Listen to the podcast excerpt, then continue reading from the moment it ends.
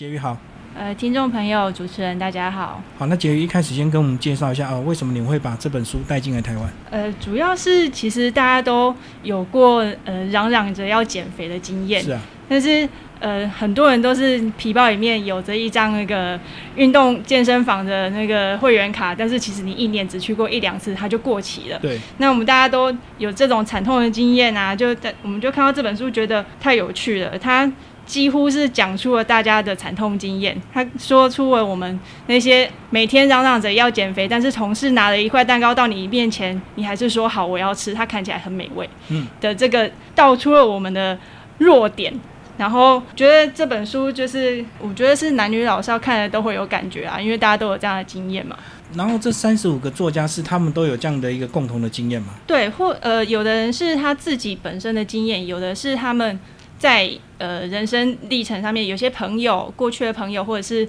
呃有遇到瑜伽老师什么，他们看觉得他们好像都总是维持着很好的状态，后来才发现、哦，原来他们以前不是这样的，其实都是靠后天努力才有现在的完美的样子。我们有时候看到人家这个呃非常纤细，有时候我们都会误解说他先天就有这样的一个好身材，对不对？其实背后都有很多一定要非常坚持节制的一个理由。是没错，这本书他就说，呃，你以为那些长得很好看的人，他们就千万不要觉得说，哦、他不就是长得好看吗？看老就是天生丽质啊，好有什么了不起的？但是其他们这样子才是真的了不起的。你以为那些帅哥美女都是呃女生就是这么容易当吗？没有，你看像其实舒淇，它里面就会写到，舒淇她到现在能维持的这么好身材，其实都是靠饭后半小时，她都要饭后他要靠着墙背靠着墙壁半小时，嗯嗯，然后维持他现在的身材的线条。然后林依晨她也是每天晚上九点就睡觉了，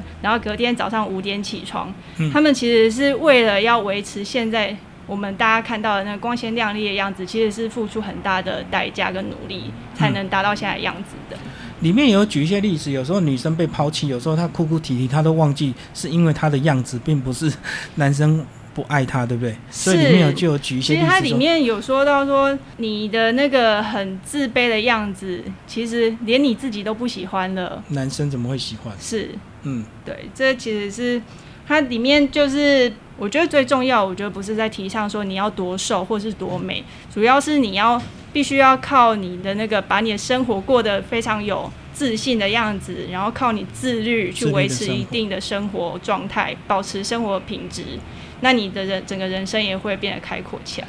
对啊，里面有讲一句话，这个吃很容易，不吃才不容易啊。对，能能够自律才 那明天就呃有说到说呃健身啊，健身这件事情，其实你不只是在减去你的脂肪，也是在整理你的人生，然后你靠你的那个作息的规律啊，目标很明确的去健身，那其实你会清空你多余的情绪，你每天的抱怨或者是在生活上的不愉快，其实也会就此排解。就会转化你的这个关注的一个焦点，就对。，是。嗯嗯。好，那我们特别来为听众朋友介绍万特特这一篇，好吧？呃，万特特这一篇他写大标就叫做“没有真正的胖子，只有对自己不够认真的人”。呃，他其实他就有说到他会写这些文章啊，他其实是怕说有一天就是读者发现说，特特啊，你写的这些这么多的文章，居然其实你是个胖子。嗯，我没有说服力。对，就是他怕说，他其实平常吃的那些薯片倒过来变成了他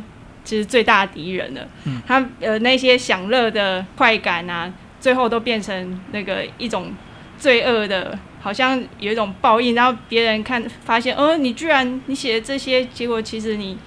居然是一个呃不瘦的人。嗯那呃，它里面就有说到，呃，瘦身这条路啊很漫长，但是其实我们就是要靠这个一步步的努力去靠近理想中的自己。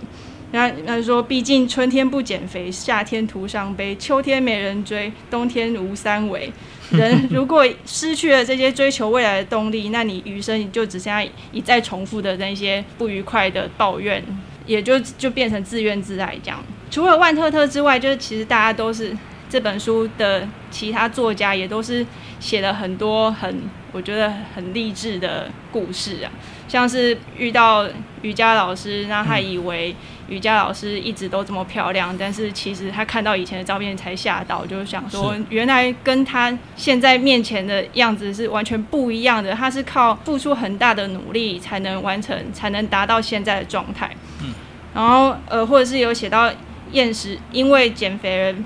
就变成厌食症的也有，那我觉得这本书就是呃，他真的是在告诉你说，其实真的就是你，你不要把再当怨妇啦，就是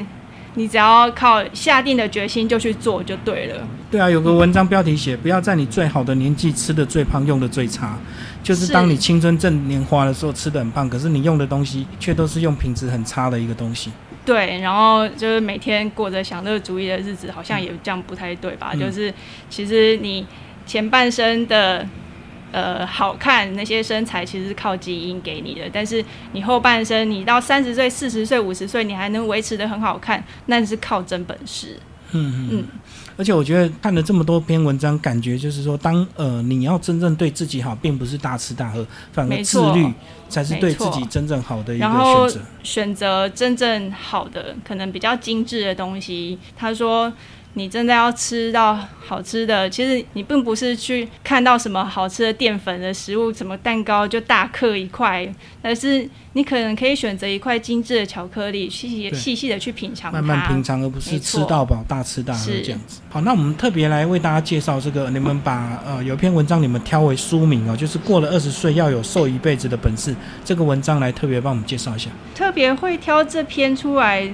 呃，做书名啊，其实是我本身也有一点惨痛的经验，是我现在已经到将近三十岁的关卡，然后我一直其实都是比较瘦的那一个族群，但是当我到了大概第二十，就是大概二十七八岁的时候，我突然发现，咦，我以前明明都是怎么吃都吃不胖的体质，可是有一天我发现我的体重居然好像超过了我以前曾经有过的。所有体重的数字就创纪录就对，是。然后我就发现，天哪，这个标题真的很贴切，它道中了我的心声。是到了二十岁之后，其实你就会发现，那些就是你的体质不是一切，你没有办法再一直靠。原本你有的那些东西，就是去好像可以为所欲为这样。就是二十岁以前，可能我们随便吃都不会胖，因为我们运动量大，代谢快。那当二十岁或三十岁之后，就代谢率非常残酷的，就会告诉你数，会透过数字告诉你一切。那这篇文章里面，他就是作者就说，呃，他以前有一有一任男友，就是非常不以貌取人，即使他已经到了六十公斤了，可是在他眼里，他依然是四十五公斤的样子。但是即便是这样，可是他到后来